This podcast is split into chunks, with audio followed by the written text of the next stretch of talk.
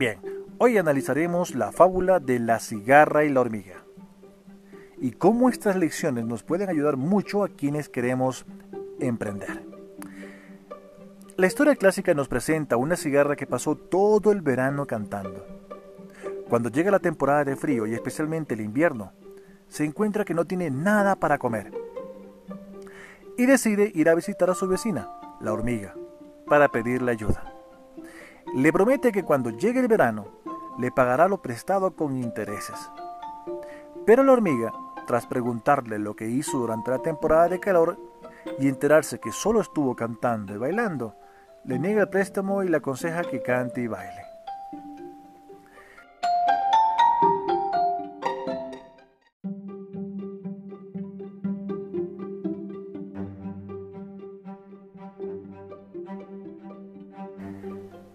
¿Cuál es la interpretación habitual de esta fábula? Aunque la respuesta de la hormiga nos puede parecer un poco cruel por su falta de compasión, la moraleja que se saca de la fábula es que hay que prepararse para el invierno. Aunque la historia no lo cuente, uno imagina cómo la hormiga, un insecto conocido por trabajar sin cesar, habrá almacenado comida durante toda la buena temporada para poder aguantar el frío y la escasez de alimento.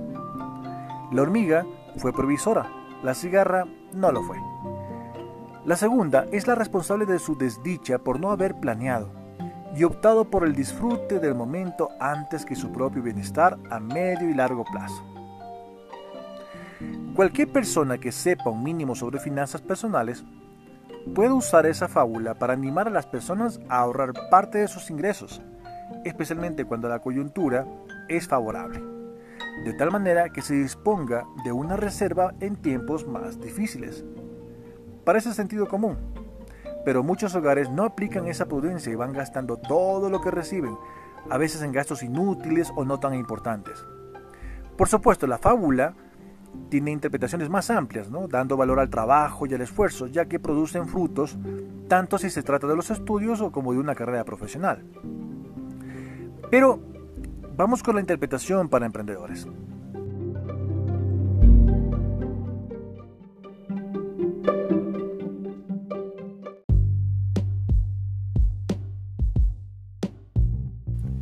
Si hilamos más fino, se puede sacar una interpretación interesante para las personas que han creado su empresa. Por supuesto, emprender supone un gran trabajo. Y probablemente a ningún emprendedor se le puede acusar de haber sido ocioso al menos no en los mismos términos que la cigarra del cuento.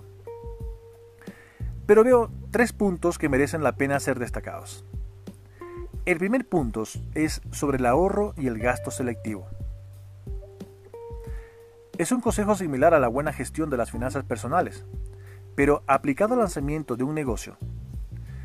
Cuando emprendes, lo normal es que te encuentres con más gastos que lo previsto y menos ingresos.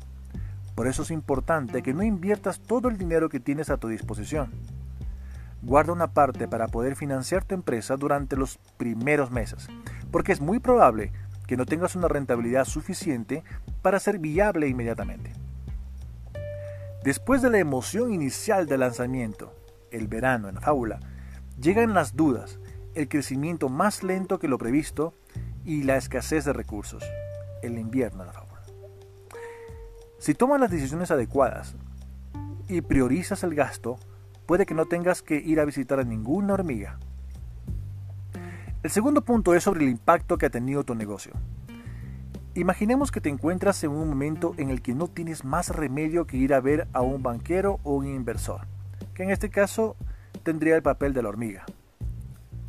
Al igual que en el cuento, te van a preguntar a qué dedicaste los meses anteriores y de tu respuesta dependerá en gran parte su voluntad de ayudarte o no. Si estuviste cantando, es decir, empleando el tiempo en tareas y estrategias poco productivas, gastándote el dinero en campañas de publicidad que no estaban ajustadas a tu propuesta de valor, en desarrollar mucho tu producto pero sin darle demasiada importancia a la respuesta del mercado, entonces tu hormiga te cerrará la puerta.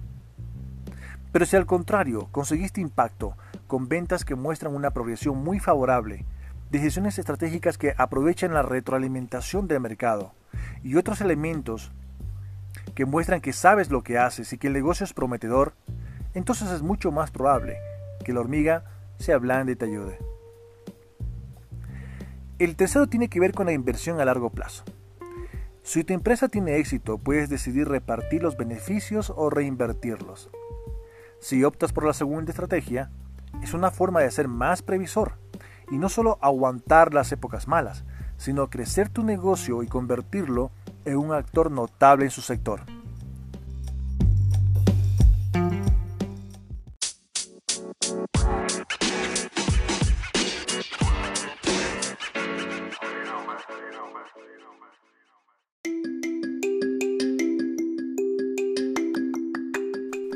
Bueno, estoy seguro que podrás sacar muchas más interpretaciones a esta gran fábula de la cigarra y la hormiga. Espero que te haya gustado. Hasta la próxima.